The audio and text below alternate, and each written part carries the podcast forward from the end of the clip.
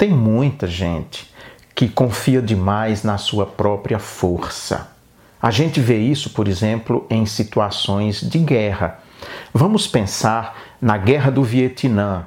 Os Estados Unidos, a maior potência militar ainda hoje no Ocidente, promoveu então aquela guerra no Vietnã e, com todo o exército, com toda a força, foi derrotado pelo Vietnã usando táticas quase primitivas de guerra e de resistência.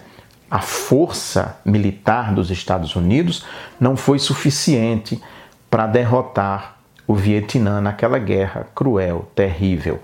A força militar também dos Estados Unidos não foi suficiente para invadir Cuba naquela invasão à Baía dos Porcos. Os cubanos resistiram e expulsaram o grupo que estava tentando invadir a ilha, patrocinado pelos Estados Unidos, a maior potência militar da época. Então, nem sempre a força é o que vence, nem sempre a força é suficiente para vencer uma determinada situação, mas sim tática, saber aproveitar oportunidade. A gente vê isso às vezes, por exemplo, nessas lutas de boxe ou MMA, seja que luta for, às vezes aquele competidor que parece fraquinho vence porque ele, em vez de utilizar a sua força, ele usou a sua inteligência e usou a força do seu adversário contra o próprio adversário. É assim que Davi vence o gigante Golias. Aliás, tem um versículo também de um salmo que diz que são tolos os que confiam na força do cavalo, no poder do cavalo, que naquele momento era o que havia de mais forte, por exemplo, num combate militar. Era importantíssimo. Estar num cavalo era analogamente como estar num tanque de guerra nos dias de hoje. E isso não é suficiente para vencer. Muitas vezes, quando a gente quer vencer na vida, quando a gente quer vencer em alguma coisa, é muito melhor fazer uso da inteligência do que da força física.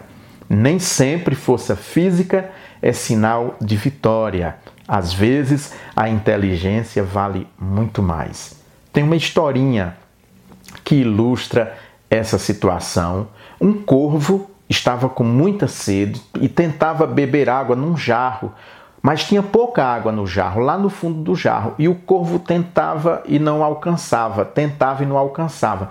Ele tentou também virar o jarro para derramar a água, ou pelo menos de lado ficava mais fácil para ele enfiar a cabeça e beber a água. Não conseguiu de jeito nenhum. Não teve força para fazer isso.